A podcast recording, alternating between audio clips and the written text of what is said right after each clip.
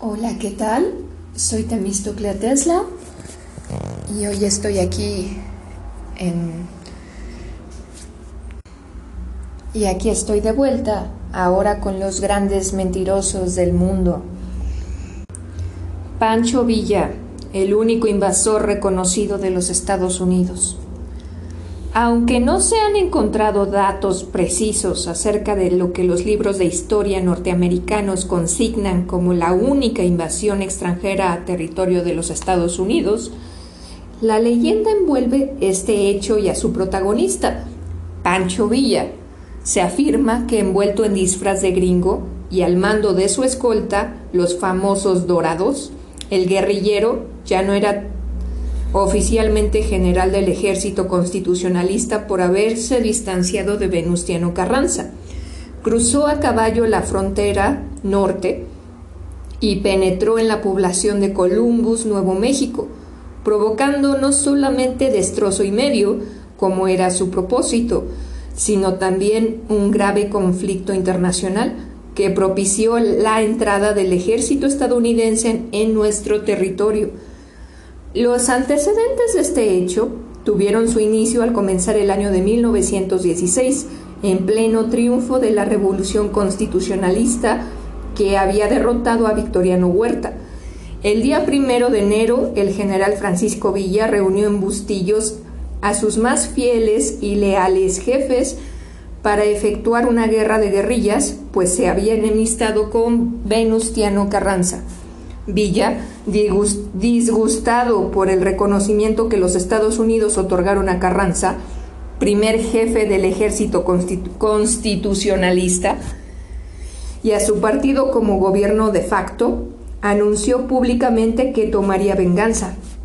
Una de sus columnas, bajo el mando de Pablo, Pablo López, detiene un tren de pasajeros cerca de Santa Isabel, Guagua, el 10 de enero y mata a 15 de 15 a 18 personas, según algunos informes, ingenieros norteamericanos, lo que ocasionó un conflicto internacional por, por lo que el gobierno constitucionalista declara a los villistas fuera de la ley.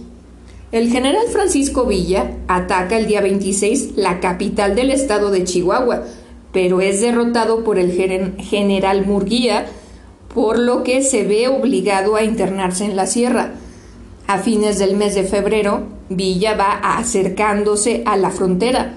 El 2 de marzo llega a la colonia de los mormones en Sonora. Después de un breve descanso, dice Gustavo Casasola, continúa rumbo a la sierra y el 7 acampa en Boca Grande, Chihuahua. Continúa rumbo a la sierra, digo, perdón, perdón, me confundí. El día 9 de marzo, encabezando su tropa de 360 hombres, disfrazado de comerciante para no despertar sospechas, entra en la población norteamericana de Columbus, Nuevo México, saqueando bancos y tiendas, las oficinas de correos y telégrafos, incendia dos manzanas de casas y combate a la escasa guarnición, resultando muertos ocho soldados estadounidenses y heridos otros, así como otros tantos civiles, civiles, entre ellos mujeres, entre ellos, perdón, una mujer. Los villistas también sufrieron algunas bajas y el general Pablo Ruiz fue herido en ambas piernas. El ataque duró apenas tres horas y regresaron a territorio mexicano sin ser perseguidos. La sorpresa había sido total. El gobierno de los Estados Unidos elevó grandes protestas que ocasionaron problemas internacionales al de por sí poco tranquilo gobierno de Carranza. Ocurre entonces lo que se ha llamado la expedición punitiva. Tropas norteamericanas, bajo el mando del general John J. Pershing, entran a territorio mexicano en persecución de Francisco Villa. Por todos los medios de comunicación se dijo en ambos países que la expedición punitiva estaba solo encaminada a eliminar las bandas de merodeadores que asaltaron Columbus e infestaban la región fronteriza.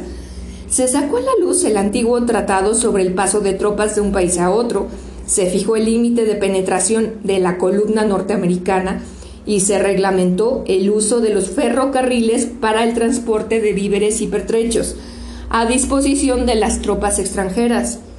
El gobierno de Carranza dispone entonces que de 2.500 soldados salgan en persecución de los villistas y en reciprocidad solicitó al gobierno de los Estados Unidos autorización para que las tropas mexicanas penetraran en territorio norteamericano con los mismos fines. El gobierno norteamericano contestó esa nota con notoria parcialidad, pues la víspera había invadido a México por Palomas, Chihuahua. La primera columna del, 13, del regimiento de caballería y tres cuerpos más, con Pershing a la cabeza de 3.000 hombres, 28 piezas de artillería, 200 ametralladoras y un escuadrón aéreo sobre automóviles, en vista de que no existía ningún acuerdo, se giraron órdenes de no interceptarla. Después del asalto a Columbus, Villa llegó a El Valle pasando por San Miguel. El 19 de marzo derrota a los carrancistas en Aquimipa, ocasionando muchas bajas y obtiene un buen botín de guerra. Continúa rumbo al sur. En la quemada vuelve a derrotar a los, carrancistas. Después de muchas escaramuzas, Villa es herido en una pierna en Ciudad Guerrero es llevado en parihuelas hasta Cieneguilla y el primero de abril es trasladado a la sierra por sus parientes y los guerrilleros villistas se dispersan por todo el estado de Chihuahua. La voz corrió como reguero de pólvora. Todo el mundo creyó que Francisco Villa había muerto. La expedición punitiva duró del 14 de marzo de 1916 al 15 de febrero de 1917, prácticamente un año sin que los norteamericanos pudieran encontrar a Villa, quien se había ocultado en la sierra, y en los poblados de las cercanías nadie revelaba su paradero, y menos a los soldados extranjeros. Fue un suceso que contribuyó a acrecentar la leyenda del Centauro del Norte. Pero, como dijo algún historiador, la razón por la cual el general Pershing nunca pudo encontrar pudo dar con Villa fue que el ingenioso revolucionario asaltante, invasor o como quiera llamársele, había puesto a sus caballos las, herraduras al revés. El hombre que vendió la Torre Eiffel. Los contratos que propone el gobierno para sus diversas transacciones y que con frecuencia vemos anunciadas en el periódico son las licitaciones para que los particulares puedan intervenir tuvieron tal vez su más antiguo antecedente hace poco más de 70 años, cuando se cometió el engaño más fabuloso planeado hasta entonces, por parte de un joven húngaro, cuyo ingenio lo llevó a tramar un fraude que hasta la fecha se considera inconcebible o irrepetible. En 1926, uno de los más osados estafadores de que se tenga memoria, tuvo la increíble idea de vender nada menos que la célebre Torre Eiffel de París, obra maestra del patrimonio nacional francés y símbolo universal de la ciudad de la luz. Alejandro Gustavo, bueno, Alexander Gustav Eiffel, ingeniero nacido en, en Dijon en 1832, fue su diseñador y a él se deben construcciones de acero de gran mérito, entre ellas los grandiosos puentes de hierro de Porto, Portugal, y de Porto, Portugal y Burdeos, Francia, la cúpula giratoria del Observatorio de Niza, Italia, la estructura sobre la cual descansa la Estatua de la Libertad de Nueva York y, naturalmente, la torre de vigas de hierro que lleva su nombre. Este monumento majestuoso se construyó en 1889 para la exposición de París, y está formada por esbeltas columnas de acero entrelazadas con simetría. Se eleva a 320 metros sobre el nivel del suelo y cuenta con varias plataformas situadas a 57, 115 y 276 metros a las que se llega en elevador. Desde la última plataforma arranca una escalera de caracol, también de hierro forjado, que conduce a una estación de servicio meteorológico situada en lo más alto de la torre, apenas unos metros debajo de la antena de televisión que emite su señal a toda Francia. Los organizadores de la exposición aseguraron las autoridades parisienses que en cuanto terminara la exhibición mundial, a la vuelta del siglo, sería desmantelada para que no esté de la ciudad. pero parece que se los olvidó. Víctor Lustig es el nombre del osado aventurero que pasó a la historia por llevar a la realidad el engaño más audaz concebido hasta entonces. Lustig, quien se hacía pasar por conde, nació en 1890 en Hostin, poblado perteneciente en ese entonces al imperio austrohúngaro. Hijo del burgomaestre de la ciudad, algo así como el alcalde, recibió una excelente educación y aprendió varios idiomas. A los 20 años de edad, para Lustig, más importante que los estudios era ganar dinero, y con esa idea en la cabeza, abandonó su país para dirigirse al París de la bella época. El delegado Penimetre fue alcahuete en el barrio bravo de Pigalle, pero como no tenía la fuerza física necesaria para oponerse a sus competidores, tuvo que cambiar de profesión. Se transformó entonces en un elegante jugador de póker y decidió desplumar a los grandes hombres de negocios que viajaban entre Francia y los Estados Unidos en los lujosos paquebotes de esa época, lo que le permitió amasar una pequeña fortuna en poco tiempo. Sabía manejar la situación, poniendo a su favor las circunstancias para no despertar sospechas. Siempre empezaba perdiendo o ganando poco, hasta que en la víspera de la llegada a Nueva York, gracias a un repentino golpe de suerte, se quedaba con todo. A pesar de que, llegaron a juntarse 47 denuncias en su contra, nunca fue arrestado por falta de pruebas. Muchos se preguntaron por qué no habría tenido la feliz ocurrencia de viajar en 1912 en el Titanic. Interesado en cambiar de aires antes de que la fortuna le diera la espalda, Víctor Lustig volvió a París en 1925 cargado con una sobredosis, de osadía para intentar dar el golpe de su vida. Habiéndose enterado de que la alcaldía de la capital francesa tenía dificultades financieras para efectuar reparaciones urgentes en la Torre Eiffel, se instaló en la mejor suite del elegante Hotel Crillon frente a la Plaza de la Concordia y con una estupenda vista sobre el objeto de su ambición. Gracias a un falsificador que había conocido en su época de chulo en Piguel, consiguió varias hojas en blanco, sobres y matasellos con el, membrete de la alcaldía de París y citó por escrito a los cinco más importantes negociantes de chatarra de la región para proponerles un importante negocio, pero que exigía el máximo de discreción. Los cinco interesados se presentaron a la cita y Lustig, en medio de un agradable ambiente rociado de canapés y champaña, les informó que, habían sido que había sido designado por las autoridades municipales para vender la torre al mejor postor.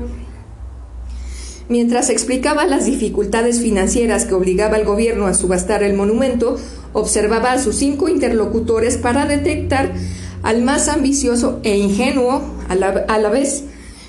Llevando al máximo su osadía, Lustig invitó luego a los interesados a visitar los tres pisos de la mole de hierro de 300 metros de altura, y para entrar simplemente le dijo al portero, estos señores vienen conmigo.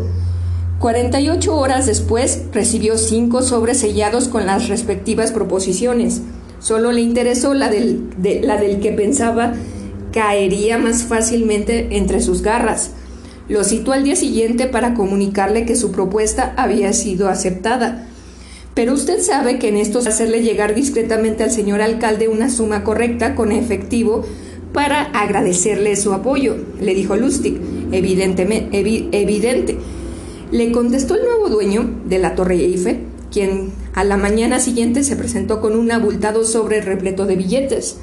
Quedaron en volver a verse por la tarde para firmar la cesión de derechos de la propiedad. ¿Y cuál no sería su sorpresa al comprobar que el conde había abandonado el hotel al mediodía con destino desconocido. De nada le sirvieron las quejas y reclamos que hizo ante la alcaldía de París, que aseguraba no saber nada del asunto, según la agencia de prensa en noviembre de 1996 en el 70 aniversario del atrevido suceso. De Víctor Lustig no se volvió a saber por un largo tiempo.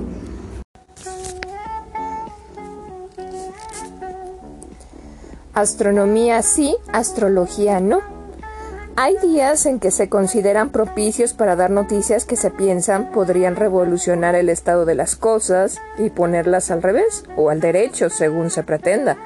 Así, los mexicanos esperamos el día del informe presidencial para hacernos un nudo en la garganta cuando se anuncia la devaluación del peso, la llegada del primero de mayo, a la par que celebramos el Día del Trabajo sin trabajar representa el aviso de aumento de precios en los productos de la canasta básica y así. Noticias que son asiagas las más de las veces contra las que deberían servir para elevar el espíritu y llenar de felicidad las almas con augurios positivos.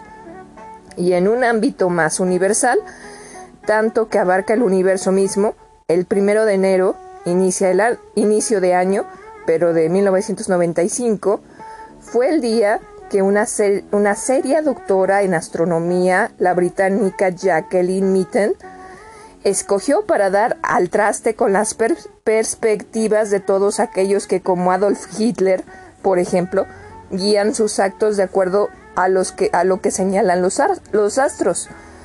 Tal día, la astrónoma británica provocó una fuerte polémica sobre las constelaciones zodiacales y las fechas que corresponden a cada signo que rigen el horóscopo.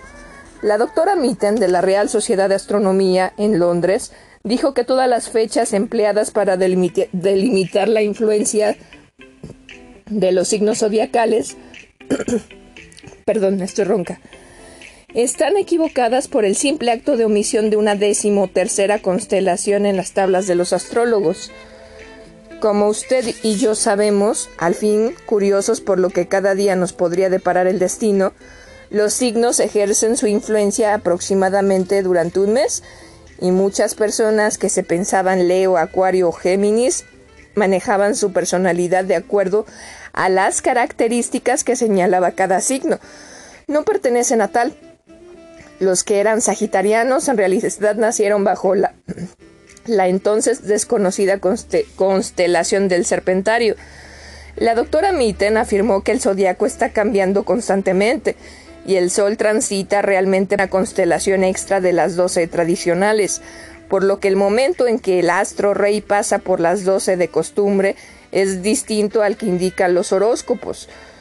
Conviene recordar que las fechas de cada signo solar fueron establecidas hace más de dos mil años por astrólogos que no tenían telescopio Hubble a su, a su disposición.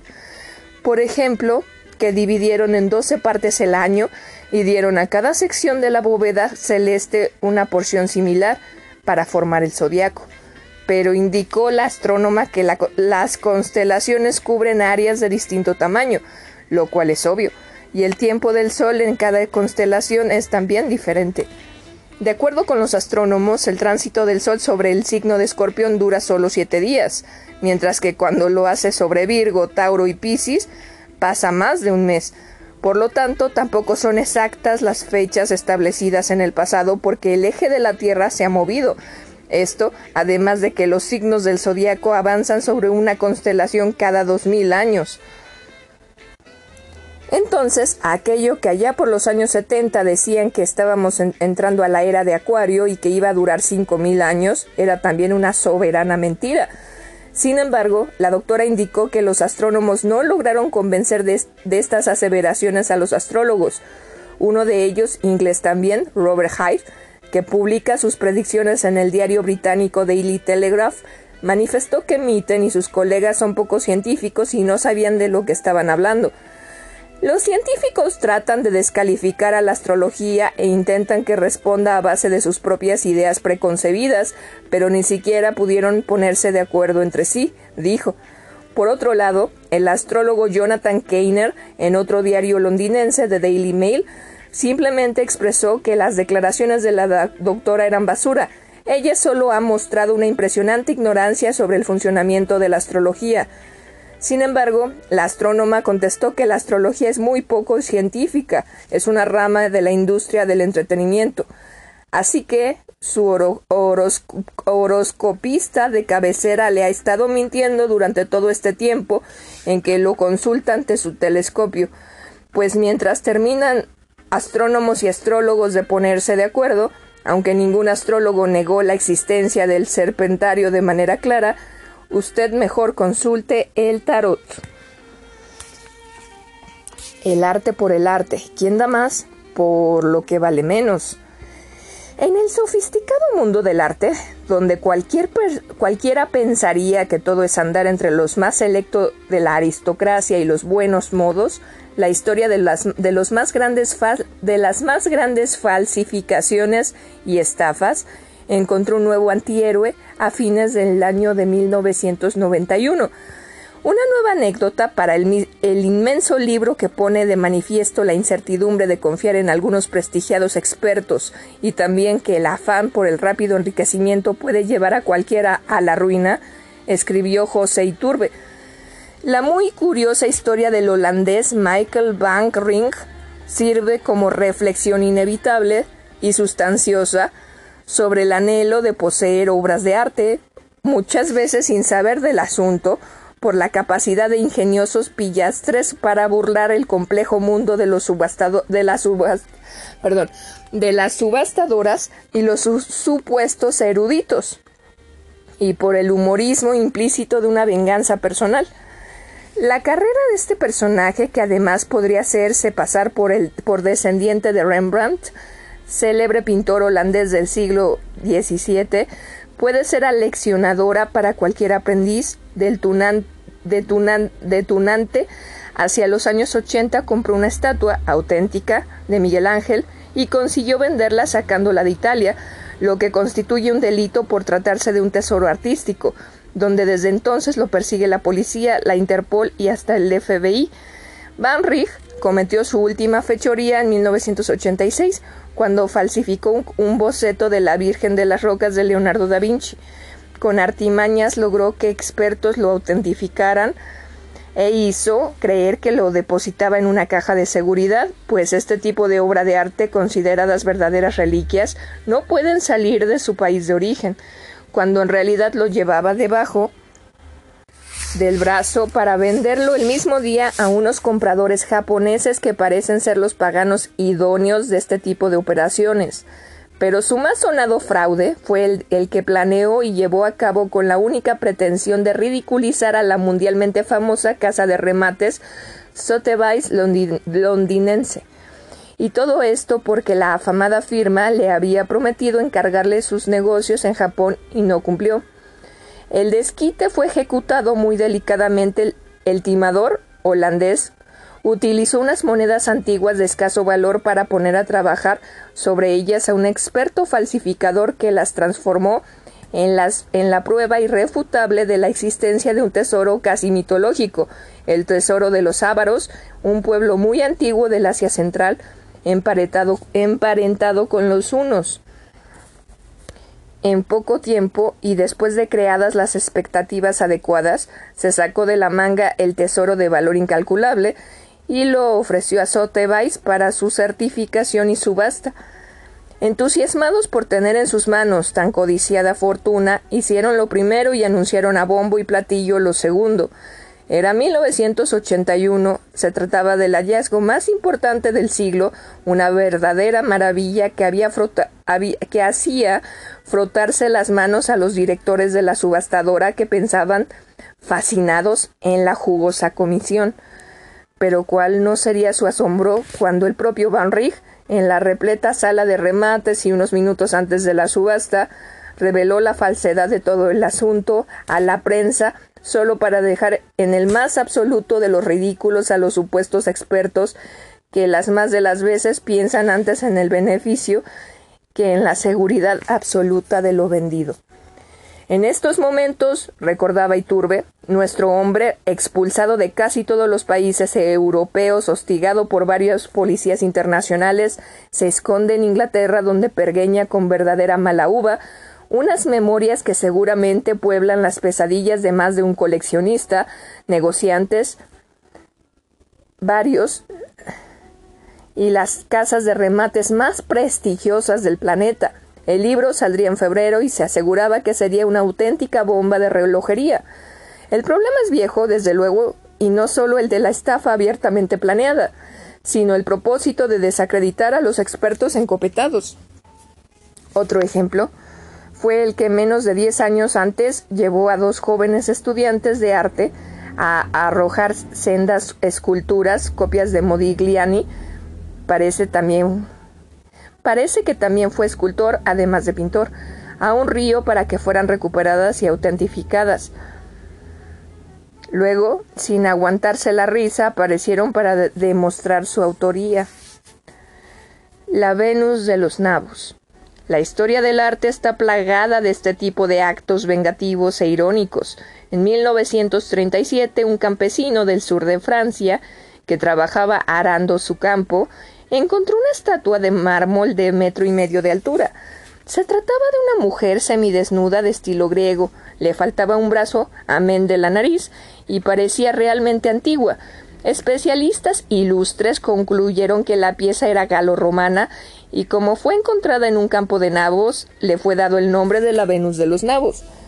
En ese momento fue cuando el taimado, oculto y verdadero autor, el italiano Francesco Cremonesi, descubrió que todo era un cuento, diciendo que él mismo había cincelado la pieza tomando como modelo una campesina polaca de 35 años para luego romperla, la estatua, claro, claro está, y hacerla parecer vetusta, y todo ello para ridiculizar a los supuestos eruditos. Nadie le creyó. Los expertos se defendieron y se carcajearon un buen rato del escultor, hasta que el artista italiano, muy precavido, mostró uno de los brazos de la Venus que prudentemente había guardado como prueba de su autoría. No hay que fiarse de nadie, o de casi nadie. Parecería ser la moraleja de estas historias entre divertidas y horripilantes para los, los que presumen ser expertos de arte. La verdad detrás de la enigmática sonrisa de la Gioconda, la enigmática sonrisa de Mona Lisa, esposa de Giocondo, pintada por Leonardo da Vinci, que tanto ha dado de hablar entre los expertos de arte y simples admiradores de la obra del polifacético artista, se debe a que la modelo había perdido los dientes superiores a raíz de una pelea familiar, reveló un dentista estadounidense especialista en arte. Joseph Borkowski, odontólogo especializado en restauraciones de arte, estudioso de las grandes obras del ingenio humano, afirmó que la expresión de la Gioconda no es una sonrisa propiamente dicha, sino que es un gesto típico de las personas a las cuales les faltan los dientes de, adelante. Según el estudioso, los labios de Mona Lisa están plegados ligeramente hacia adentro en lugar de estarlo hacia afuera, lo cual denota la ausencia de los dos dientes que los deben sostener, es decir, revelan la ausencia de los dos caninos. Los periódicos londinenses escribieron que el doctor Borkowski descubrió esta característica de la, de la pintura después de hacer concienzudos estudios sobre los labios de la enigmática mujer y vio una pequeña cicatriz. Quizá la bella Florentina perdió los dientes durante una rencilla doméstica a causa de un puñetazo. Su sonrisa sería mucho más fascinante si ella hubiera tenido los dientes completos, dijo. Lo interesante del asunto es que desde que fueron publicadas las novedosas teorías del Dr. Borkowski, muchos estudiosos de la dentadura humana acuden al Museo Parisense. En realidad, estaba enferma del hígado. Pero lo anterior no es del todo, no es todo con respecto a la protagonista de la pintura más célebre del mundo. El investigador mexicano Guillermo Olvera Arce indicó que en Milán hace algunos años logró estudiar el lienzo y descubrió que padecía del hígado y debido a esta causa había perdido las pestañas, pero no había sido olvido del artista. Y dice al respecto, una de las obras de arte más cuidadas que existen en el mundo del Louvre es la Gioconda. En ocasiones en que he visitado el museo, hube notado dos detalles que me llamaron la atención, y preguntando incluso al conservador, no pude darme una, no pudo darme una contestación satisfactoria. Los detalles son los siguientes. Los ojos de la Mona Lisa carecen de pestañas inferiores y el dorso de la mano derecha y el dedo pulgar se notan ligeramente abultados. Y con toda esa información, don Guillermo llegó a tan sesuda conclusión, aunque no mencionó nunca nada acerca de la sonrisa que no es sonrisa, una mentira del inteligente la mujer que engañó a James Bond. En 007 Solo para sus ojos, la aventura fílmica de James Bond de 1981, Tula, nombre profesional de la modelo Caroline Casey, apareció unos breves momentos en la secuencia de la alberca, donde Melanie Havelock asesina al pistolero González. Como muchas otras chicas Bond, fue contratada para lucir su impresionante figura, un 80 de estatura, sin tacones, con las clásicas medidas 90 60-90 y servir de atractivo visual durante la promoción de la película por las principales ciudades del mundo. Hasta ahí hubieran quedado las cosas de no haberse sabido nada de su pasado. Tula nació siendo chico. Hoy es una ama de casa felizmente casada. Cuando se supo fue un verdadero escándalo. De este modo, 007 solo para sus ojos tuvo un significado irónico cuando se reveló que la chica Bond conocida como Tula era en realidad un transexual.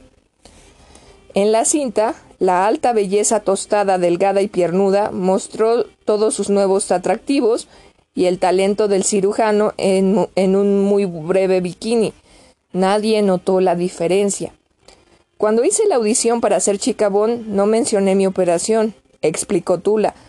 Causa grata impresión entre los productores causó grata impresión entre los productores y fue escogida como una de las ocho muchachas entre los cientos de esperanzadas jóvenes bellezas. Un niño inconforme.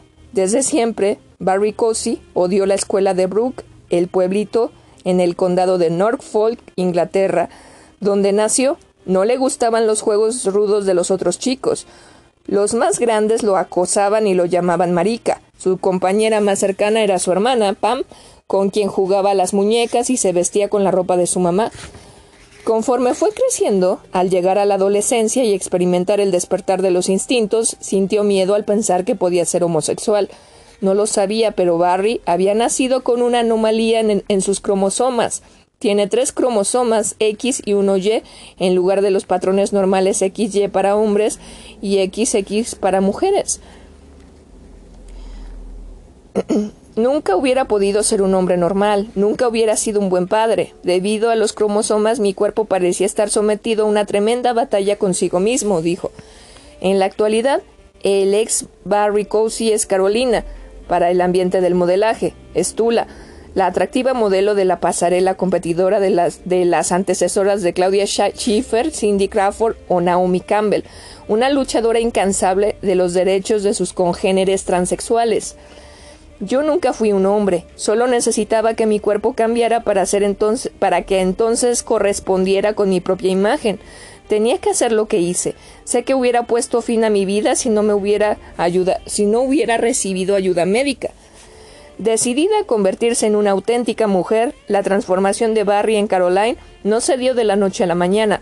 Comenzó a tomar hormonas femeninas los últimos años de su adolescencia, cuando trabajaba como bailarina, lo que se le facilitó gracias a sus delicadas facciones. Después se sometió a la cirugía para aumentar el busto, lo que le ayudó a ganar más dinero, porque podía bailar con aquel al descubierto. Su carrera en el mundo del espectáculo la llevó a muchas partes del mundo, pero siempre vivía con el temor de que alguien la descubriera. Para disimular mejor se diseñó una tira en forma de V para cubrir su sexo, con el elástico más duro que encontró dolía bastante, pero me acostumbré. La época más difícil fue cuando estuvo en París y tenía que bañarse en las instalaciones destinadas a todas las bailarinas que compartían compartía con las demás chicas. Para quitarse el maquillaje de todo el cuerpo tras el escenario, me bañaba con mi tira elástica, y todas las otras bailarinas atribuían mi timidez aparente al hecho de ser inglesa. Después de años de estar bajo tratamiento hormonal y sesiones de apoyo psicológico, Tula estaba lista para dar el paso definitivo, la cirugía para cambiar de sexo, o como se dice actualmente, la resignación de sexo. La operación se llevó a cabo en el hospital Charing Cross de Londres en el año nuevo de 1974. Para su recuperación, Tula regresó a casa en Norfolk con sus padres, quienes después del primer shock de enterarse que su hijo quería convertirse en hija, se convencieron y lo apoyaron en todo. La mujer se hizo, no nació. Un par de años más tarde, la carrera de Tula, ya como modelo y actriz, floreció al igual que su vida personal. En cuanto pude disfrutar del sexo como mujer, Creo que me aloqué un poco, comentó. Afortunadamente todo eso fue antes del SIDA. Un dato importante para los curiosos, Tula sí puede tener orgasmos, ya que algunos de los tejidos sensibles del aparato sexual original se dejan intactos en esta clase de reconstrucción quirúrgica. Supongo que ahora mi vida sexual es como la de cualquier mujer. Algunas veces no te sientes muy relajada y no puedes tener un, orgasmo y otras sí. Siguió trabajando como modelo, lo que la llevó a lo que parecía la oportunidad de su vida. En 1981 le ofrecieron el papel como una de las chicas Bond en la película Solo para tus ojos. Ese papel la llevó a las páginas de la revista Playboy en 1981, en un reportaje acerca de la película bondiana y más tarde a otros trabajos. Pero un domingo de 1982, un encabezado del periódico News of the World dio la noticia. La chica James Bond resultó ser chico. El escándalo estalló en el ambiente, estaba destrozada, recuerda Tula. Allá van todas mis ilusiones para poder hacer una vida normal, pensé. Los periodistas me perseguían por todas partes, su falta de comprensión y el tipo de preguntas tan ignorantes que hacían me provocaron a contar mi propia versión de la historia. Sí, yo de antemano, escribió el periodista Gretchen Edgren en 1991, no hubiera sabido la historia de Tula antes de conocernos mientras almorzábamos en un restaurante de moda de Londres, nunca hubiera pensado otra cosa excepto que es 100% femenina. Es alta, graciosa, bien proporcionada y su belleza lo deja a uno con la boca abierta. Su voz es ligeramente ronca y todos sus gestos, así como sus temas de conversación, son totalmente femeninos. Obviamente esta mujer piensa como mujer. Aunque ya no le molesta, le sorprende mucho el hecho de que todavía algunos la consideren como un fenómeno, una víctima de la mutilación, alguien que busca publicidad. No entiendo por qué la gente no comprende que dado mi predicamento no tenía otra opción. Nunca tuve la intención de publicar mi historia. Mi secreto se hubiera ido a la tumba si no hubiera sido por la prensa. Hablé para aclarar las cosas y ahora hablo para defender los derechos de los transexuales en todo el mundo. Esta situación dio como resultado su primer libro titulado Tula, yo soy una mujer. Después de que se calmó un poco el escándalo, Tula quedó con la moral por los suelos. Esto la hizo aceptar únicamente empleos secundarios como modelo. En una de las sesiones para ropa de esquí en Italia conoció a un publicista italiano que sabía bastante acerca de transexualismo. Se llamaba Conde Glauco Lacinio y fue el primero en saber acerca de su pasado completo. Con el tiempo se enamoraron y para su sorpresa le propuso matrimonio. Este hecho animó a Tula para buscar cambios en las leyes británicas en relación con los transexuales y que ella sufría en carne propia pues se trata de preceptos que están llenos de contradicciones.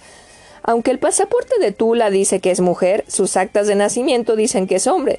El seguro de salud inglés paga la cirugía de cambio de sexo, pero el gobierno se rehúsa a tratar al paciente recién operado como mujer si desea casarse. Eso no es todo. Tula paga por su seguro médico la cuota correspondiente a las mujeres, pero no podrá cobrar su pensión hasta los 65 años, aunque las mujeres cobran a los 60. Si llegara a cometer un crimen, la enviarían a una cárcel de hombres, con todas las consecuencias que eso implica. Entonces, con el apoyo de su prometido italiano, Caroline comenzó un proceso para que consideraran su petición, que duraría siete años en desafío a la postura negativa del gobierno británico para tratarla como una mujer. Y finalmente logró llevar su solicitud a la Corte Europea de Derechos Humanos en Estrasburgo, Francia. El caso de la corte duró más que su compromiso con el conde italiano, ya que Tula terminó con la relación cuando descubrió que Glauco le era infiel. El litigio siguió aún después de que se casó con un rico empresario judío, Elías Fatal, quien durante mucho tiempo dijo que era el amor de su vida. Elías y Tula se conocieron en 1985. Ella quería cambiar su profesión, por lo que se puso a estudiar ocupresión en la Escuela Oriental de Medicina en Londres y trabajaba dando consultas particulares. Elías acudió a ella para que lo librara de un doloroso padecimiento. Con el tiempo se enamoraron y el 14 de febrero del 88 él le propuso matrimonio. Para Tula esto representaba un problema, aunque le había dicho a Elías que a causa de un problema médico no podía tener hijos, en realidad nunca le había comentado acerca de su cambio de sexo. Estaba aterrada por la reacción que pudiera tener, pero le dio la copia de su libro y le pidió que se fuera y lo leyera. Él se negó, se sentó y lo leyó delante de ella. Cuando llegó a la última página, apretó mi mano y dijo Bueno, chiquilla, vaya que sí tuviste huevos para hacerlo. Ya no, Elías, ya no. Ella pensó que cambiaría de opinión respecto de su proposición, pero todo lo que le pidió fue que pensara en la posibilidad de convertirse al judaísmo. Y así lo hizo Tula. Se inscribió en un curso rápido de historia y tradición judía y tomó clases elementales del idioma hebreo. Esto ayudó a disminuir un poco la inconformidad de los padres de Elías, tradicionalistas inmigrantes que no estaban muy contentos de que su hijo se casara con una modelo. Como eso era bastante grave, creyó que sería oportuno decirles en ese momento que era transexual. Habíamos planeado decírselos después de que tuvieran la, ocasión de conocerme, explicaba Tula. Hasta habían pensado en darles nietos, pues tanto su hermana como su mejor amigo habían expresado su deseo de ser padres sustitutos y darle un hijo a Elías. Durante tres meses, la señora Fatal se negó a conocer a la prometida de su hijo. El señor Fatal parecía aceptar un poco a su futura nuera, hasta que por fin se decidieron a llevar a cabo sus planes. Tula quería una ceremonia muy íntima, para familiares y amigos, pero la señora Fatal insistió en una lujosa boy de Londres. La pareja se fue de luna de miel durante tres semanas a Acapulco, México y a Jamaica, pero a su regreso la madre y la hermana de la modelo estaban en el aeropuerto esperando para recibirlos con cara de tristeza. Su mamá empezó a llorar y le enseñó el periódico. Ahí estaba, el News of the World, lo había hecho otra vez, y publicaba en primera plana, se cambió de sexo y se casó. Entonces Elías llamó a su mamá con la esperanza de que no hubiera leído los periódicos, pero ya era demasiado tarde y le pidió que fuera con él para hablar con su familia. Pero Tula sintió que en ese momento no podía enfrentarlos. Podían decir tantas cosas que me lastimarían y me harían sentir rechazada. Su más grave error fue dejar que Elías fuera solo a ver a su familia, porque a partir de ese momento se alejó de su vida durante los primeros meses. Después de que Elías la abandonó, Tula apenas sobrevivió. Como terapia comenzó a escribir otro libro bajo el título Mi historia por Caroline Cozy y regresó al modelaje. Elías no quería que yo trabajara, así que mi carrera había estado prácticamente suspendida durante cuatro años. Una de las cosas que su agente Yvonne Paul le sugirió fue posar para la revista Playboy. Tula dijo a Hugh Hefner, el dueño, que posar para la revista podría ayudar a cambiar de actitud a la gente. Me gustaría que los lectores me vieran como mujer, que se den cuenta de que los transexuales también pueden ser atractivos, que podemos ser sexys, que no tenemos pelos en el pecho y que son mentiras todas esas injurias que se dicen acerca de los transexuales, porque nos confunden con transvestis, quienes son muy diferentes. A la revista le interesó y como dijo un editor, si Playboy no puede brindar un foro de buen gusto con el cual una persona pueda expresar su sexualidad, entonces ¿quién lo hará? Mientras esperaba a que su historia se publicara, Tula estuvo ocupada en el proceso de apelación de Estrasburgo. Fue a los Estados Unidos, apareció en un programa de televisión y dio entrevistas siempre con la esperanza de ganar su caso. Sin embargo, el 27 de septiembre de 1990 la Corte inglesa anunció su decisión. Hubo 10 votos a favor y 8 en contra para que Tula tuviera derecho a cambiar su acta de nacimiento y 14 votos contra 4 en contra de su derecho a casarse. Y así se quedaba un transexual inglés más en medio de la nada, ni era hombre ni era mujer. Lo único que me queda por hacer es esperar a que el año próximo, cuando seamos parte de la comunidad e-, europea, todo esto vuelva a causar polémica, comentó Tula en abril de 1991 a Gretchen Edgren mientras almorzaban en Londres, porque en otros países los transexuales tienen derechos y se supone que somos parte de una Europa común, así que entonces tendré otra oportunidad para cambiar la ley el año que viene. Por fin, en enero de 1997, dos autobiografías y dos matrimonios después, Tula vive como una sencilla ama de casa cerca de Atlanta, Georgia, Estados Unidos, donde fueron los Juegos Olímpicos de 1996 con su segundo marido, el arquitecto David Finch. Me acepta como soy, dice con su voz gutural. Pero más que eso, Finch ama a la única mujer que ha derrotado a James Bond.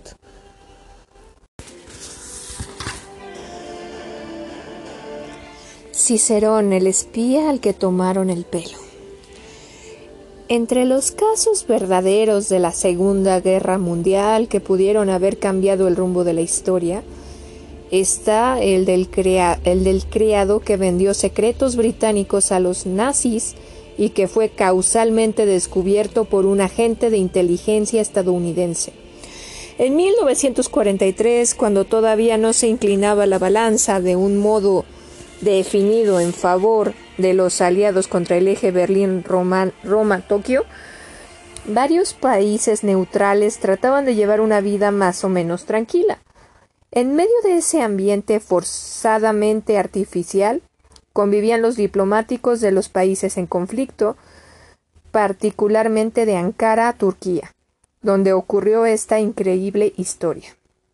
Como todos los países que participaban activamente en la guerra, Alemania tenía en esta estratégica ciudad a las puertas de un agente de intensidad, llámese espionaje, disfrazado bajo un cargo cualquiera adscrito a la embajada de su nación, cuya misión era tratar de averiguar los planes del enemigo para transmitir información tomando las precauciones necesarias y anular las actividades de los contrarios.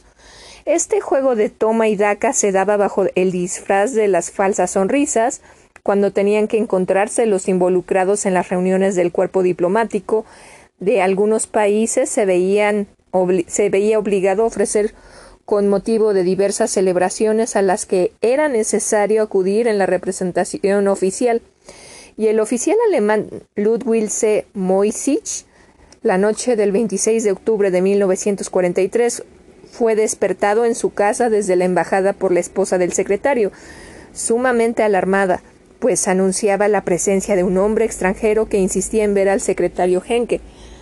La esposa de Henke insistió tanto que Moisich se vio en la necesidad de vestirse y acudir a la sede diplomática. El portero turco abrió soñoliento las rejas de la villa alemana, como se conocía en la ciudad al conjunto de casas de la sede. El oficial llegó hasta el apartamento del secretario y tocó el timbre.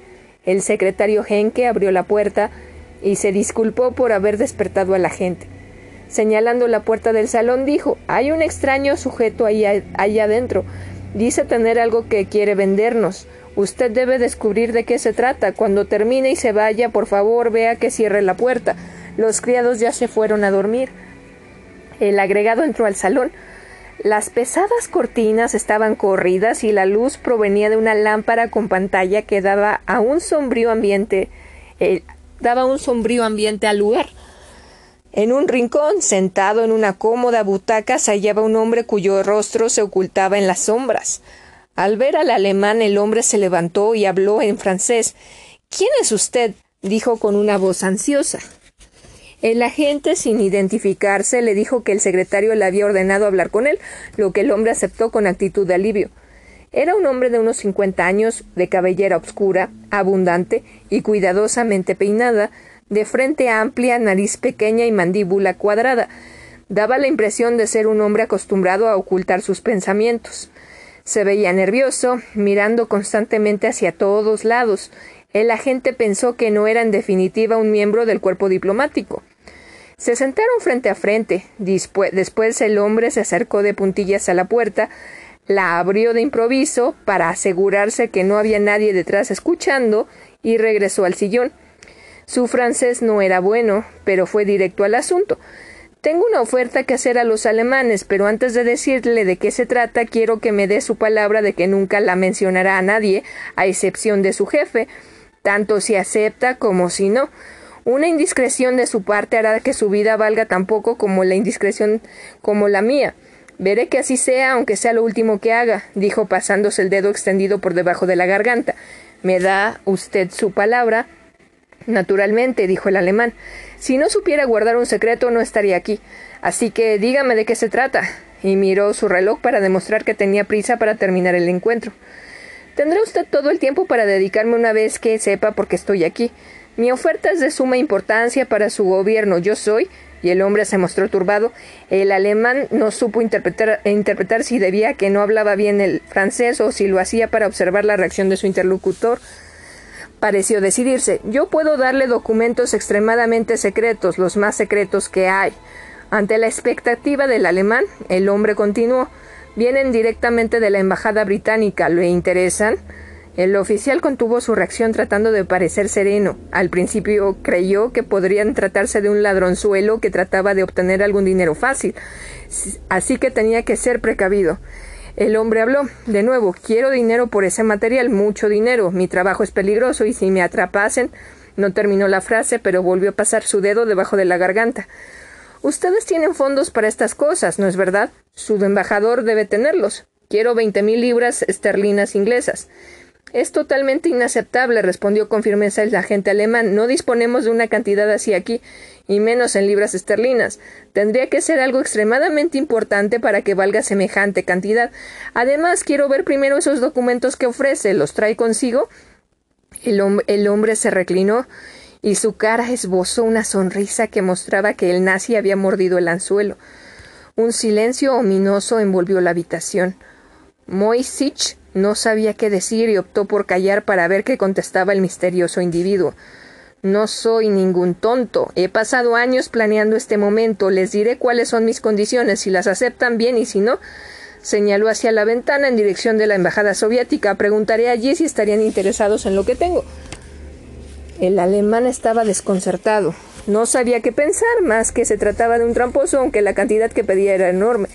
Después de fumar un cigarrillo, el desconocido se levantó y fue sigilosamente hasta la puerta para comprobar que no había nadie que pudiera escucharlos. Se volvió hacia el oficial. ¿Le gustaría saber quién soy? Mi nombre no tiene importancia y no le dirá nada. Quizá le diga a qué me dedico, pero primero escúcheme bien. Tiene tres días para considerar mi oferta. Tendrá que ver a su jefe, quien probablemente tenga que consultar a Berlín. El 30 de octubre a las tres de la tarde le llamaré por teléfono y le preguntaré si ha recibido una carta para mí. Me llamaré Pierre. Si usted responde que no, nunca volverá a verme. Pero si dice que sí, significará que aceptan mi propuesta. En ese caso, vendré a verlos a las diez de la noche de ese mismo día, le entregaré dos rollos de película que contienen fotografías de, documentos secretos ingleses. Usted me entregará la suma de veinte mil libras esterlinas en billetes. Es mucho dinero, protestó el funcionario alemán. Usted estará arriesgando ese dinero, pero yo estaré arriesgando mi vida. Si está de acuerdo con la primera entrega, podrá conseguir más. Por cada rollo posterior quiero quince mil libras, ¿de acuerdo? El agregado alemán parecía considerar como auténtica la oferta que le hacía el desconocido, pero se trataba de una cantidad enorme y todo podría ser una mentira. El hombre esperaba que se le comprara todo lo que llevara por tratarse de documentos a los que los alemanes no tenían acceso, aunque la operación no estaba exenta de riesgos. Moisich estaba seguro de que la propuesta sería rechazada, así que aceptó la cita telefónica para tres días después. Acordaron que en ese caso de ser aceptada la oferta se reunirían cerca de la caseta de herramientas ubicada en el fondo del jardín de la embajada. El hombre se levantó para retirarse, apagaron las luces del salón y del vestíbulo para salir en la más completa oscuridad y al pasar este, esta, este frente al oficial se volvió para decirle con un susurro ¿Quieres saber quién soy? Soy el ballet, el ballet del embajado británico. El oficial sorprendido vio cómo Pierre se alejaba en la abandonó la casa del secretario pensando cómo era que el ayudante de cámara del embajador británico había llegado con tanta facilidad a través del jardín poco familiarizado para él. Al día siguiente, el agente Moisich decidió que el manejo de este material caliente no le correspondía, que era responsabilidad del embajador Franz von Papen, quien lo había sido en México hasta antes de estallar la guerra, y en última instancia el asunto debería resolverse en Berlín. Para ello, elaboró un informe donde sacaba como conclusión que Pierre se había dirigido al secretario Henke por ser cuñado de Ribbentrop, el ministro de Relaciones Exteriores de Alemania, Alemania nazi, aunque en realidad no fue así. En la reunión que tuvo con el secretario, Moisich se enteró que precisamente por la delicada posición de Henke, implicarse en la cuestión y no quiso saber nada de, de, primera mano, además de que tenía la impresión de conocer a ese hombre de alguna parte con anterioridad. El embajador von Papen los llamó a su oficina. Allí Moisich repitió su relato al diplomático y le entregó su informe. Este lo leyó y lo puso en un extremo de su escritorio. Pensaron que podría ser una trampa, que podrían entregarle documentos falsos, pero más aún, suponiendo que los documentos fueran reales, se estaban involucrando en un escándalo de alcance mundial si llegasen a saber, si llegase a saberse el asunto. ¿Qué impresión le ha producido el hombre? inquirió Von Papen al agregado. Nada buena, señor, aunque al final de la charla comencé a creer en su, en su historia. Me pareció lo bastante inescrupuloso y aseguró odiar a, a, los británicos, además de su interés por obtener dinero. ¿Qué cree que harían los ingleses si uno de los nuestros les hace una oferta semejante? Pienso que la aceptarían, señor. En tiempos de guerra ningún país puede darse el lujo de desdeñar una proposición de esta naturaleza.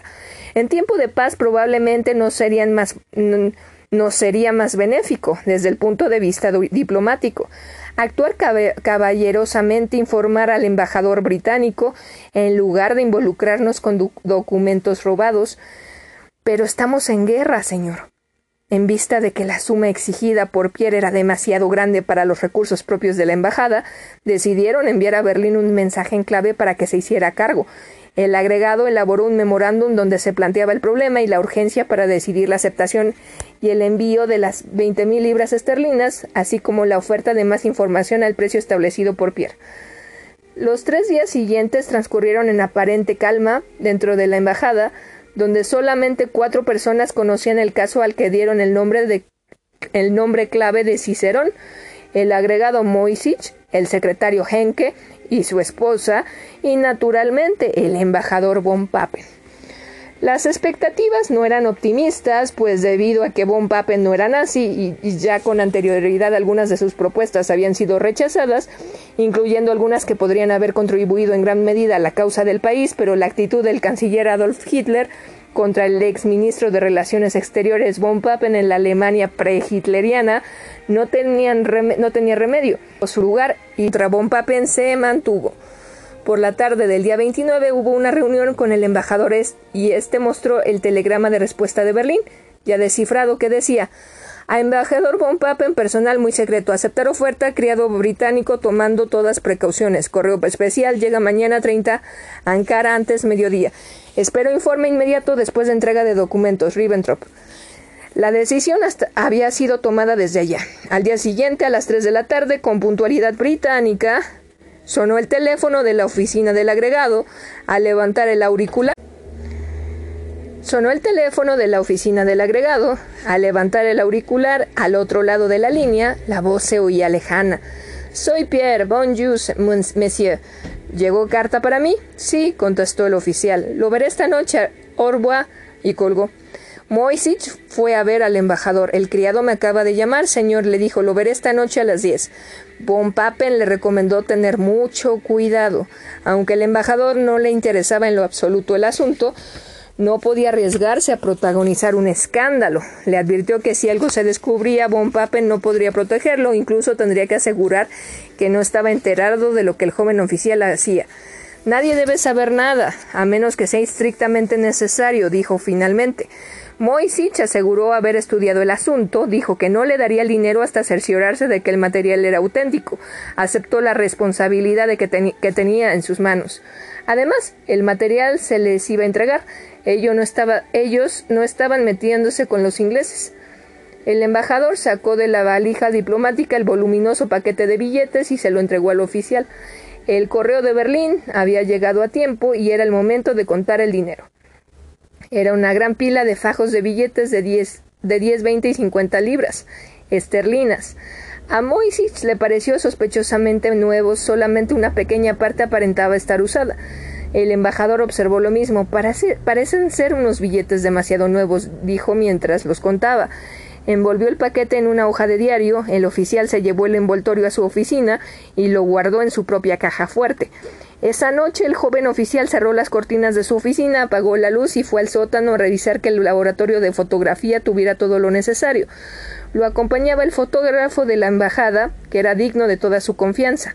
Así, si Pierre llevaba algún rollo de fotografías, lo revelarían de inmediato para conocer la autenticidad de su contenido y poder cerrar la operación. A, las diez en punto de la noche, Moisich espera a la embajada. La noche era fría y oscura, y de pronto a sus espaldas escuchó una voz suave que habló en francés. Soy yo, Pierre, ¿todo está bien? El agregado asintió en silencio y caminaron juntos hacia el edificio de la embajada. A pesar de la oscuridad, Pierre daba la impresión de conocer el terreno que pisaba.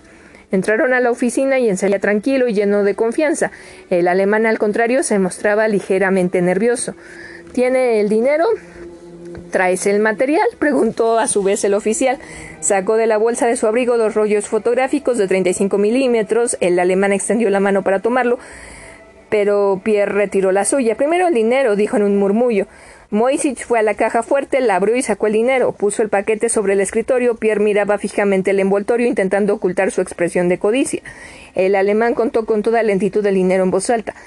Volvió a envolver el paquete. Dame los rollos, exigió. Pierre se los dio y extendió la mano para tomar el paquete. Pero Moisich lo retiró. Le dijo que primero tendrían que revelarlos y conocer el contenido. Habría de esperar unos quince minutos. Todo está preparado, dijo el oficial. El dinero está aquí, lo ha visto y contado. Si no está de acuerdo, puede devolverle los rollos puedo devolverle los rollos ahora mismo, ¿está bien? Por fin Pierre accedió a esperar. Ahora él era quien estaba nervioso. Antes de salir, el oficial le ofreció una cajetilla de cigarros. Pierre la tomó y dejó que lo encerraran bajo llave para evitar que lo moleste a alguien. Fue la excusa del alemán. En el laboratorio, Moisich y el fotógrafo trabajaron deprisa, pero con precisión. Con el primer rollo todavía húmedo en las manos, el alemán leyó a contraluz, muy secreto, del Foreign, Office a Embajada Británica, Ankara. La fecha del documento no iba más allá de una semana, era auténtico. Despidió al fotógrafo y cerró con llave el laboratorio. Regresó apresuradamente a su oficina para encontrarse al criado sentado en una butaca fumando tranquilamente. No mencionaron una palabra. El agregado fue a la caja fuerte, la abrió y sacó el paquete. Antes de entregárselos, lo hizo firmar un recibo por las veinte mil libras, que fue rechazado con displicencia. Guardó el paquete bajo su abrigo, se puso el sombrero y se despidió elegantemente. Au revoir, monsieur. Mañana a la misma hora. Al día siguiente, Moisitz tenía en sus manos cincuenta impresiones fotográficas bastante claras de los negativos con los documentos que habían comprado a tan alto precio, pero que sin duda estratégicamente eran de valor incalculable para cambiar el curso de la guerra. Tenían ante sí los secretos políticos y militares del enemigo que habían sido guardados más celosamente. No había la menor duda de su autenticidad. Habían caído en sus manos el tipo de documento con el que un agente sueña toda su vida. Escribirían más escribiría más tarde Muisich. El servicio que el criado albanés había prestado al Tercer Reich era importantísimo eran los mensajes intercambiados entre el Ministerio de Asuntos Exteriores de Londres y la Embajada Británica en Ankara. Incluían instrucciones, datos referentes a las relaciones e intercambio de opiniones entre Londres, Washington y Moscú. Eran informes concernientes a asuntos políticos y militares que estaban encabezados por las palabras top secret o most secret. Incluso contenían la hora en que habían sido enviados. Era una cuestión técnica fundamental sobre la cual Berlín sostuvo que sería de ayuda el material para que sus expertos pudieran descifrar el código diplomático inglés. Cada una de las fotografías tenía su propia importancia, así que el agregado las acomodó por fecha, aunque vio que todos los documentos no tenían más de dos semanas. Para un alemán esos documentos revelaban un mensaje mucho más trascendental e inquietante, demostraban la determinación y la capacidad de los aliados para arrasar al Tercer Reich, y, planeada, y estaba planeada para un futuro no lejano. La suerte, combinada con los oscuros motivos de Cicerón, entregaba las evidencias que señalaba, señalaban con toda claridad que la, que la Alemania nazi y sus líderes se marchaban hacia la destrucción total. Después de estudiar los documentos, Moisich se preguntó si en el cuartel general del Führer serían capaces de percibir la importancia de lo que estos documentos revelaban. De ser así, entonces solo quedaba un curso de acción abierto ante ellos.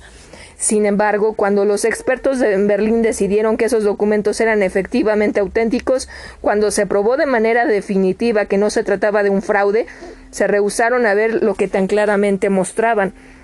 Al día siguiente, Cicerón llamó para avisar que al fin de semana tendría más material y que el precio era el convenido, quince mil libras esterlinas por rollo de fotografía pero esta vez la suerte no estuvo de su lado. Después de mucho tiempo de estudiar los movimientos de toda la gente que tenía acceso a los documentos secretos que casi a diario llegaban en la valija diplomática y que eran entregados al embajador, el ballet, con la discreción digna del más avesado criado que se dignara de su cargo, planeó, manera, planeó la manera de poder abrir la caja fuerte. Cada semana se cambiaban las combinaciones que se dejaba anotada junto a la llave de la misma, bajo la carpeta del escritorio del embajador, quien cerraba con llave su despacho en cuanto lo dejaba y conectaba el timbre de la alarma. Pierre aprovechó una ocasión para sacar copia de la llave y localizar el cableado de la alarma. Durante una salida de los principales responsables del cuerpo diplomático, desconectó el timbre desde la central de energía eléctrica en, en, un rincón de la casa y se apresuró a abrir la caja y sacar los documentos para fotografiarlos. Fue cosa de minutos lo que le llevó a hacer la operación. Sin embargo, la segunda ocasión que quiso fotografiar el material secreto, hizo las mismas operaciones, pero no contó con que era la hora en la que la doncella hacía el aseo en esa ala de la mansión diplomática esta quiso conectar la barredora eléctrica y al ver que no había energía, acudió a la central de luz para conectarla de nuevo.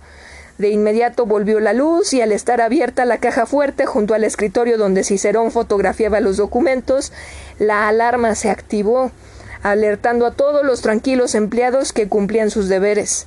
Cicerón actuó de inmediato al verse sorprendido, corrió por el, por el paquete que contenía el producto de su espionaje y salió corriendo a través del jardín de la embajada gritando ¡Ah, ladrón! va hacia la puerta.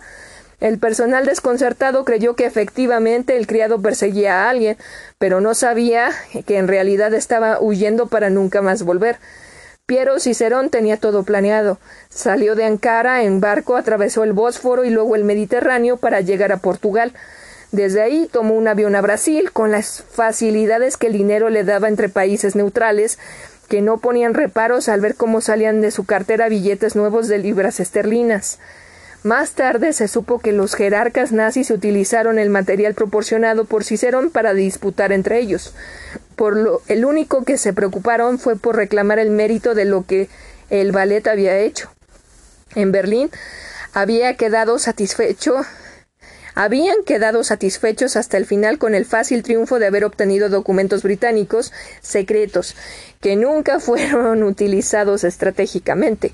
El único uso práctico que se les dio estuvo a cargo de los especialistas en decodificación. Los líderes del Reich no hicieron ningún intento por aplicar esa extraordinaria información de la capacidad y propósitos del enemigo. Para la embajada en Ankara fue desalentador pensar que todo el trabajo y el enorme esfuerzo que hicieron fue inútil. ¿Por qué? Esta tarea de disminuir la importancia de ese material fue propiciada por George Good, un espía norteamericano incrustado en el Ministerio de Relaciones Exteriores alemán, quien tenía como labor inspeccionar los, los cables que llegaban a Berlín. Good dio aviso de, inmediato a los aliados para que evitaran que continuara filtrándose tan importante información a través de la Embajada Británica de Turquía. La operación Cicerón fue casi perfecta desde el aspecto técnico. La hazaña de un simple sirviente que no era fotógrafo experto fue un trabajo notable. Su único equipo consistía en una cámara Leica común que manejó con gran destreza. Finalmente, en Río de Janeiro, una tarde mientras el antiguo criado, ahora con un nombre falso y la identidad de un ingeniero húngaro, disfrutaba de una fresca bebida y la compañía de una guapa joven brasileña, tocaron a la puerta de su suite en un, en un hotel de lujo. Abrió la puerta y ante él aparecieron dos hombres que se identificaron como personal del Banco Central de Brasil. Querían hablar con él porque deseaban que les explicara el origen de su fortuna habían descubierto que los billetes ingleses con los que pagaba todos sus gastos eran falsos. Los nazis habían engañado a su espía. Aquí estoy de nuevo para continuar leyéndoles sobre los grandes estafadores de la historia, mentirosos, etc. Soy Temistocla Tesla. Recuerden que pueden pedirme que lea algo, sugerencias, quejas, pueden escribirme en mis dos páginas en Facebook. Y bueno, comencemos. Tchaikovsky fue obligado a suicidarse para ocultar que era gay. Que la personalidad se refleja en la obra de los individuos es algo que los psicólogos se han encargado de confirmar a través del tiempo. El hecho de que el homosexualismo influye de manera preponderante en los actos se demuestra en la figura del más dulce de los compositores rusos, de la etapa final del romanticismo. Piotr Ilich Tchaikovsky, célebre autor del Lago de los Cisnes y la Sinfonía Patética. Para la historia, perdón, pero la historia vuelve a modificarse cuando se insiste en que el delicado creador del capricho italiano no murió de cólera como lo ha dicho la tradición, sino que fue obligado a suicidarse para ocultar un escándalo, un escándalo homosexual. Según el historiador inglés Anthony Holden, el músico no murió por haber bebido un vaso de agua contaminada que no había sido hervida, como se afirmó oficialmente durante 100 años, sino, que, sino porque fue puesto ante la disyuntiva de suicidarse o ser objeto de escándalo y deshonra.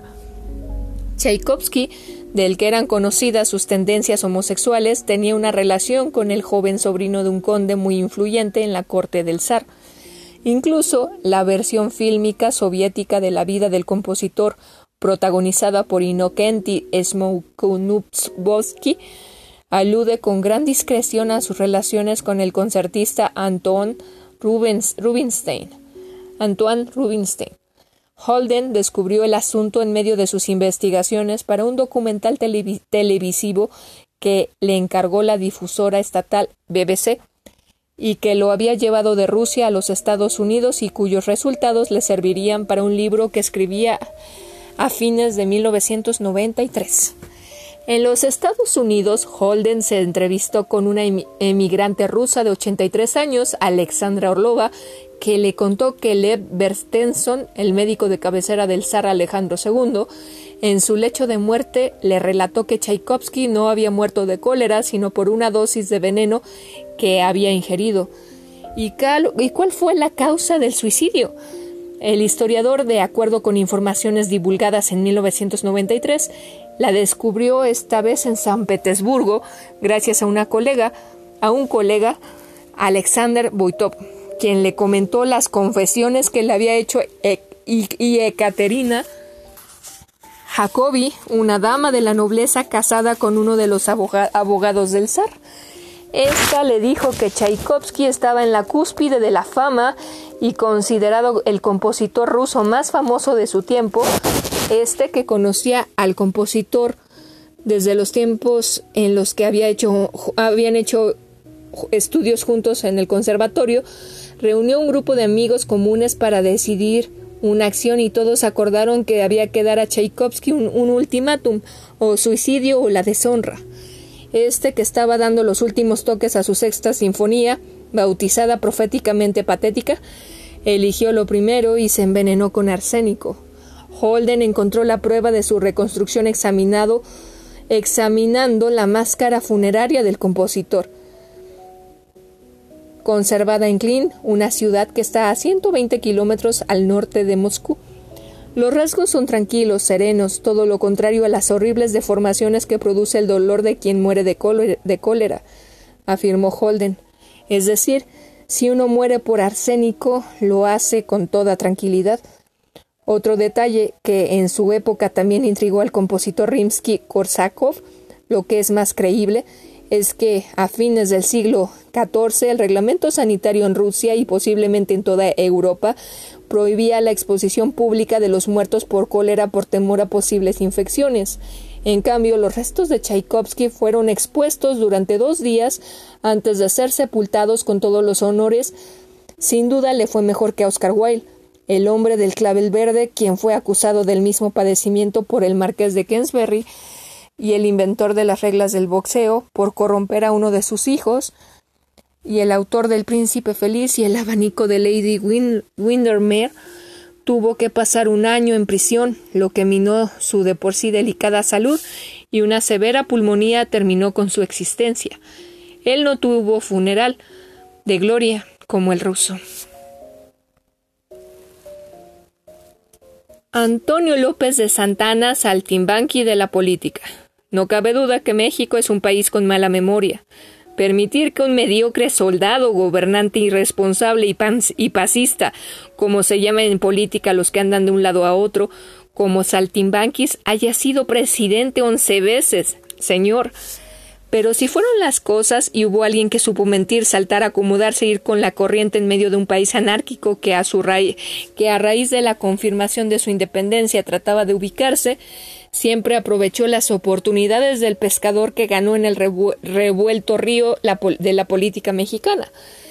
En 1821, cuando el naciente país buscaba su acomodo, Antonio López de Santa Ana buscaba a la vez su propio encumbramiento y así como apoyó a Iturbide para que se convirtiera en emperador, firmó el plan de Casamata en 1823 para derrocarlo, sorteando toda clase de obstáculos. Fue lo mismo comandante de guarnición que gobernador. Estuvo en prisión y logró por medio de, de sus relaciones salir libre y además obtener recompensas que iban incrementando hasta que gracias a su habilidad para derrotar al español Barradas que intentaba la recuperación de la Nueva España, fue nombrado benemérito de la patria. Tenía 35 años. Tras sublevarse contra Vicente Guerrero en 1932, el año siguiente consiguió ser nombrado presidente el primero de abril de 1833, llevando al doctor Valentín Gómez Farías en la vicepresidencia. Cuatro veces ejerció el poder uno y otro comenzando el segundo en un lapso de dos años hasta que el 26 de enero de 1835 el Congreso destituyó a Gómez Farías por las reformas liberales que había emprendido, concedió licencia a Santa Ana y entregó la presidencia a Miguel Barragán. Durante su cuarto periodo de gobierno, Santa Ana cedió a las presiones del Partido Conservador, disolvió el Congreso e hizo formar a otro que trabajó desde 1836 para expedir las siete leyes que destruyeron el federalismo, para hacer de México una república centralista. En 1835 Santa Ana se separó del poder para ir a combatir a los tejanos que se habían sublevado. Entró a San Antonio Bejar el 26 de febrero de 1836, atacó Álamo y el presidio del Espíritu Santo con una victoria que ha marcado un hito en la historia de los Estados Unidos. Pero Samuel Houston lo derrotó en San Jacinto el 21 de abril y lo hizo prisionero. Para salvar su vida, en un significativo acto de cobardía, ordenó el retiro de las fuerzas del general Filisola y firmó dos tratados humillantes. El 18 de enero de 1937 se entrevistó con el presidente norteamericano, norteamericano Andrew Jackson y logró que lo mandara a Veracruz a bordo de la corbeta Pioner. Al año siguiente, cuando la escuadra francesa bloqueó y tomó el puerto de Veracruz, Santa Ana dirigió donde fue herido en una pierna que le tuvo que ser amputada. Era tal su ambición de lisonjas que aceptó gustoso que se erigiera un monumento y se sepultara con honores la extremidad en el panteón de Santa Paula.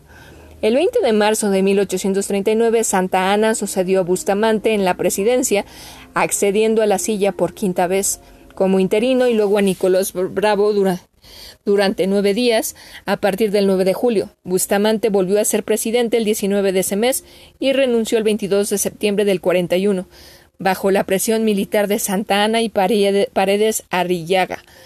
Después de expedir las bases de Tacuba y el 28 de septiembre, se nombró nuevo Congreso que designó el cojo, al cojo minusválido, le dirían ahora, por sexta vez, presidente de la República. Juró el 9 de octubre, un año después, el 26 de octubre de 1842, dejó el puesto a Nicolás Bravo para ir a refugiarse, como siempre lo hacía, a su hacienda Manga de Clavo en Veracruz. Regresó el 5 de marzo de 1843 para aprobar el eh, para aprobar el 12 de junio las bases constitucionales que centraron en el Ejecutivo la administración de las provincias de manera absoluta. El 4 de octubre dejó la Tino Canalizo, quien la ejerció hasta el 4 de junio del, 844. Ese día regresó Santa Ana al poder durante dos meses para ausentarse por enésima ocasión. El 12 de septiembre, dejándole, dejándolo en manos de José Joaquín Herrera hasta el 21 una vez más la dejó a Canalizo hasta el 6 de diciembre, en que el Congreso, posiblemente hastiado de tan poca seriedad del Ejecutivo, depuso a este, desconoció a Santa Ana como presidente constitucional y lo envió a prisión una vez más. En 1845 Herrera le concedió el indulto y lo embarcó desterrado en el cañonero Victoria para La Habana, donde permaneció hasta el 1847 y cuando creía que su carrera política había terminado, volvió a Veracruz llamado por los autores de un nuevo cuartelazo. Estando el puerto ya bloqueado otra vez por la escuadra norteamericana, debido al pronunciamiento federalista de José Mariano Salas, el 22 de agosto Santa Ana proclamó en Veracruz a su regreso del destierro el restablecimiento de la Constitución de 1824. El Congreso, reunido el 6 de diciembre, lo nombró presidente interino, pero él no asumió el cargo ya que decidió marchar a combatir a los norteamericanos. Dejó en el cargo a Gómez Farías y organizó en San Luis Potosí el ejército con que pensaba detener al general Zacharias Taylor. El 26 de enero de 1847 se puso en marcha con 14.000 hombres y 17 piezas de artillería. Al fin se encontró con los invasores en la angostura, librando una desastrosa batalla del 22 al 23 de febrero.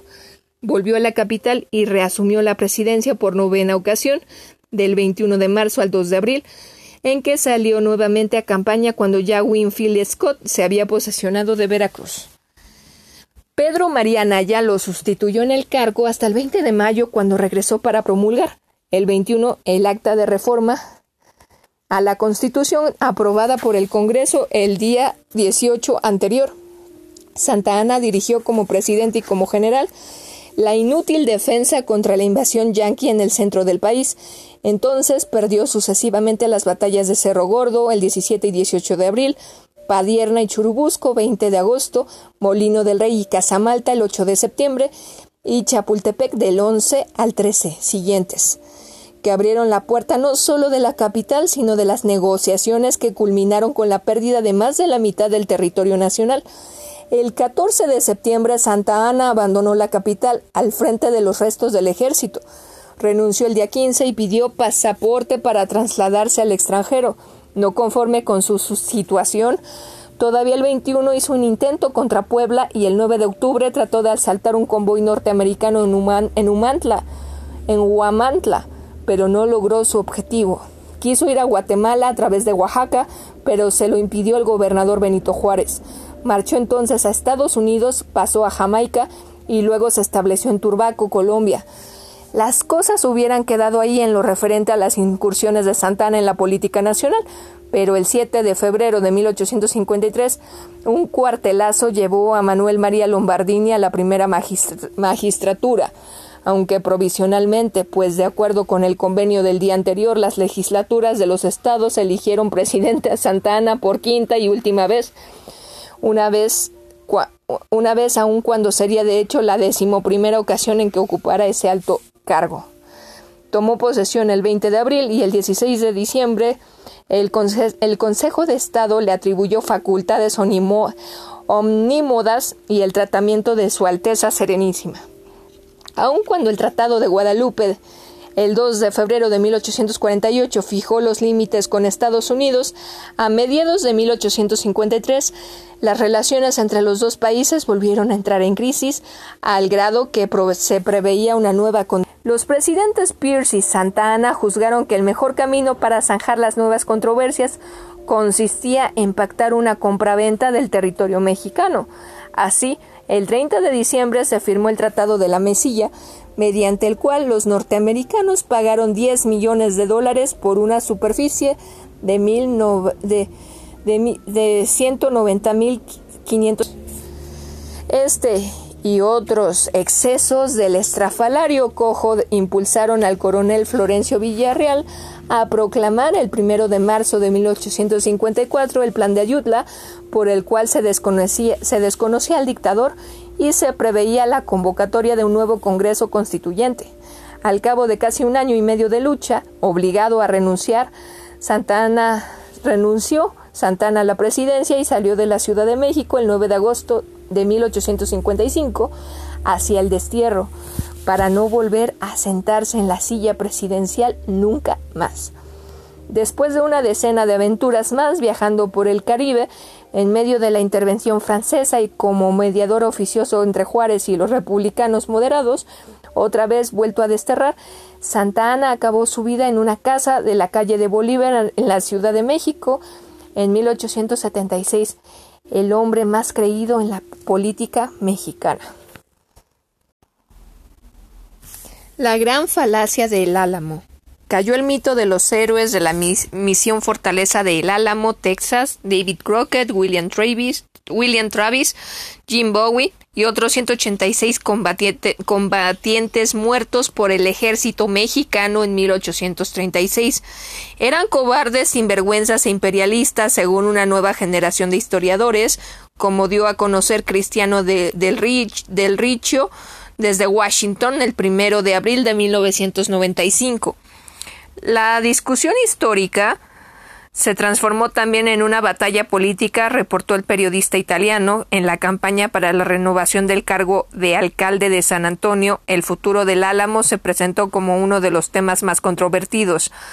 La desesperada defensa que los 189 rebeldes tejanos hicieron de la misión católica de Álamo, asediada por miles de soldados mexicanos encabezados por el general Santana, simbolizó durante más de 150 años en Estados Unidos la lucha del espíritu de la independencia contra la tiranía, al grado que la frase no te olvides del Álamo es sinónimo de heroísmo y segregación pero los nuevos historiadores miran hoy el viejo monumento con ojos distintos. Revelan que David Crockett era un cobarde que intentó rendirse, el comandante Travis deliraba por una grave enfermedad venérea, el legendario Jim Bowie había asesinado a un grupo de apaches para apoderarse de un botín de oro y plata escondido en la misión. Precisamente la defensa del botín fue la principal motivación de la defensa del Álamo pero la mayor revisión de los historiadores remite al simbolismo del enfrentamiento, considerado hoy otro ejemplo de, racismo e imperialismo norteamericano en perjuicio de mexicanos e indios. Gran parte de los combatientes de Álamo no tenían hambre de libertad, sino que simplemente estaban hambrientos de nuevos territorios como mercenarios que eran. David Crockett, uno de los más famosos hombres de la frontera de la historia de los Estados Unidos, era un cazador experto, explorador y soldado, ampliamente conocido en Tennessee, fue elegido tres veces al Congreso, al Congreso de su país.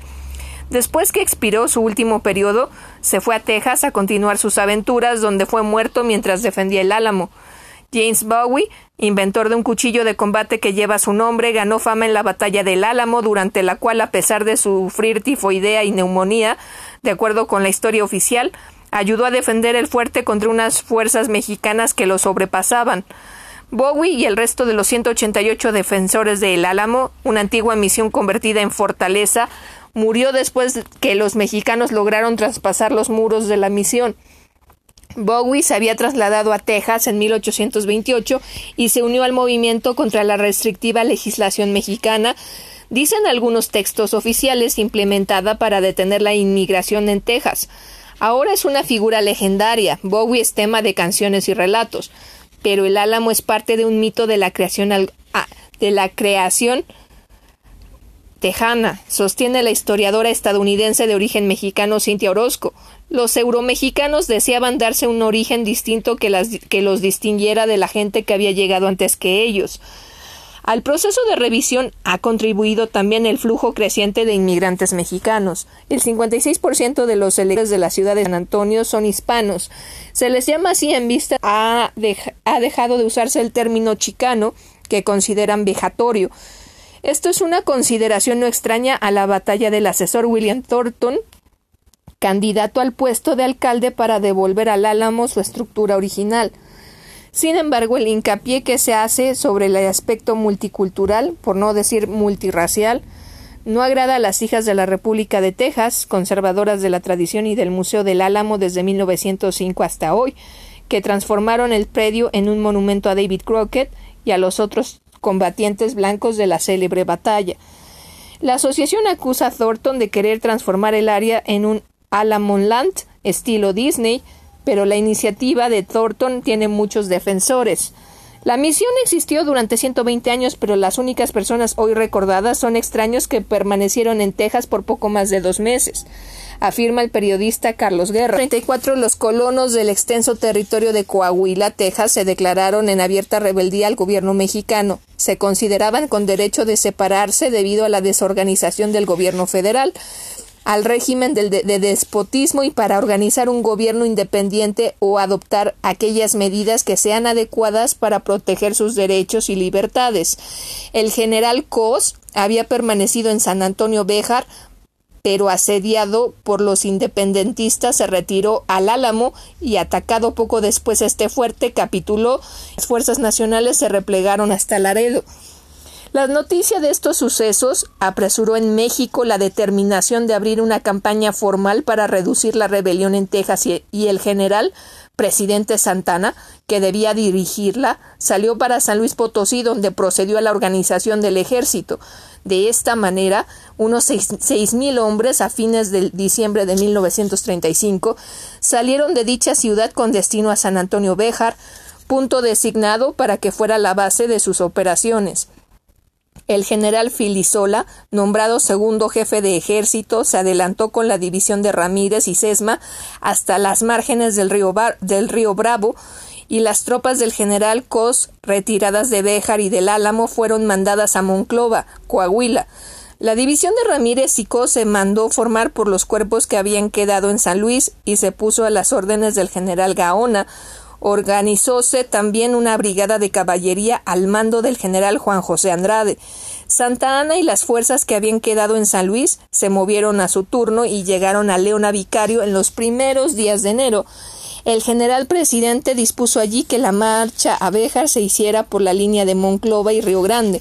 Los gobiernos de Coahuila y de Nuevo León eh, y del Nuevo León enviaron algunas fuerzas auxiliares efectuaron la marcha a través de los inmensos desiertos con gravísima escasez de víveres y abundancia de enfermedades y de inconvenientes de transportes y, del clima. Santa Ana, que había avanzado para unirse a la división de Ramírez y Sesma, ocupó con ella Béjar el 23 de febrero, por lo que los rebeldes defensores del punto se refugiaron en el fuerte del Álamo. La totalidad de las fuerzas de Santa Ana costaba entonces de unos seis mil hombres con 21 cañones. Al ocupar Béjar con la división de Ramírez y Sesma, Santa Ana se proponía asediar y tomar el Álamo y continuar sus operaciones sobre Goliat y demás puntos fortificados de manera que antes de las aguas quede completamente terminada la campaña hasta el río Sabinas y que forma la línea divisoria entre nuestra república y la del norte. Rezan los textos de historia. El Álamo fue tomado por asalto a principios de marzo de 1836, con un saldo de más de 70 muertos y 300 heridos. Las fuerzas tejanas comenzaron a retirarse y asolar las poblaciones mexicanas para quitar todo recurso a las tropas expedicionarias. Estas, a su vez, tenían orden de no dar cuartel a los extranjeros aprendidos con las armas en la mano, y según otras prevenciones del Ejecutivo y de Santa Ana, se debía expulsar a las familias que ocuparan tierras sin concesión debidamente legalizada, se debía dar libertad a los esclavos, así que no eran tan amantes de la libertad los tejanos, y serían ocupadas todas las posesiones de los colonos cuyo pago de derechos no, aparece, no aparecía justificado. Pero como se lee el artículo anterior, la mediocre estrategia y la cobardía de Santana dio como resultado una negociación que costó al país una importante fracción del territorio que ahora es el segundo en extensión, después de Alaska, en los Estados Unidos. El milagro de San Genaro era un truco de alquimia medieval. En octubre de 1991, un grupo de científicos reprodujeron en un laboratorio usando técnicas alquimistas de la Edad Media un fenómeno similar al milagro de la sangre de San Genaro, que cambia indistintamente del, estado líquido al sólido. Experimento que pone en duda los poderes del patrón de Nápoles, informó Carlos Gioch desde Roma. Los autores del experimento, un químico de la Universidad de Pavia, Luigi Garlascelli, un neurólogo del Hospital San Paolo de Milán, Sergio de la Sala, y el investigador milanés Franco Ramaccini señalaron entonces la posibilidad de que la sustancia contenida en el relicario no fuera sangre. Los científicos lograron elaborar una sustancia gelatinosa de color café oscuro mezclando cloruro de hierro y carbonato de calcio que filtraron posteriormente, capaz de licuarse fácilmente si se agita y de solidificarse nuevamente si se deja reposar. Hay muchos ejemplos naturales y no de similares sustancias. Para hacerse una idea, basta pensar sin ánimo de ofender que la salsa de tomate capsu cambia de estado con el movimiento, añadió Garlascelli. El proceso experimentado por la sustancia es similar al que sufre la sangre del santo patrón de Nápoles, contenida en un relicario de vidrio que está cerrado herméticamente desde el año 1386 y cuya licuación es ansiosamente esperada por los fieles en los meses de mayo y septiembre. El experimento de los tres investigadores lombardos provocó la rápida respuesta de la curia napolitana que afirmó que se puede o no creer en el milagro de San Genaro, pero no toleraremos que se ponga en duda nuestra buena fe. El, químico Galascelli subrayó que el milagro es un fenómeno químico físico y el relicario de San Genaro podría no contener una sola gota de sangre, ya que ésta no se comporta así.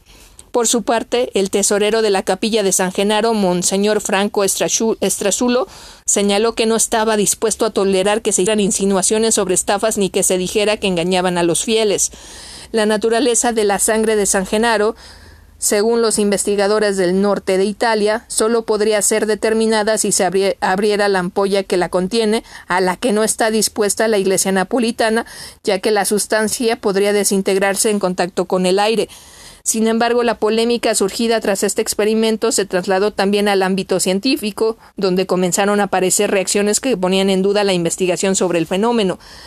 El propone que en 1989 realizó un estudio que determinó que la sustancia contenida en el relicario era sangre, por encargo del arzobispo Michael Giordano, reafirmó su teoría tras conocer los resultados de la investigación de los científicos lombardos.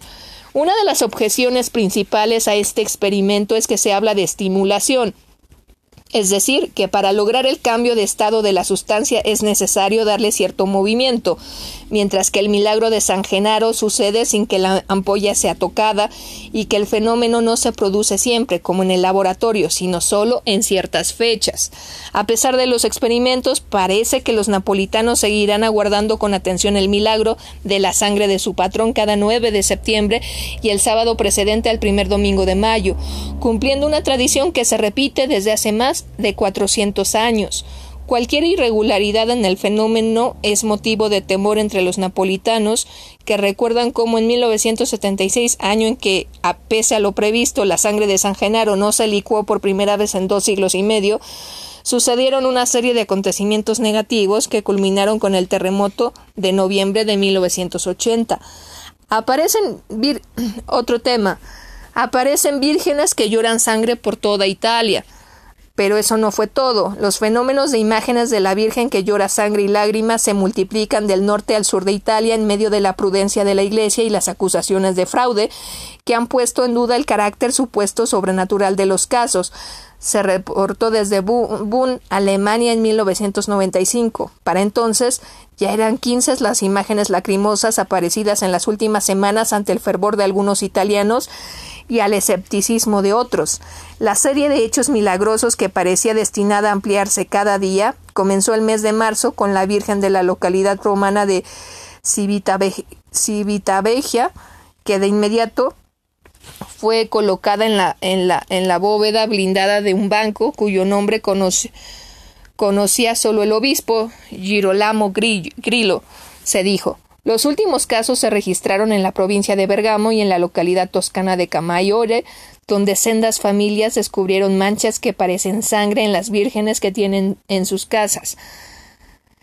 Como en ocasiones anteriores, los fenómenos provocaron en pocas horas un peregrinaje continuo de los vecinos, deseosos de ver por sí mismos las imágenes que causaron aglomeraciones ante las casas en las que tenían lugar los supuestos milagros.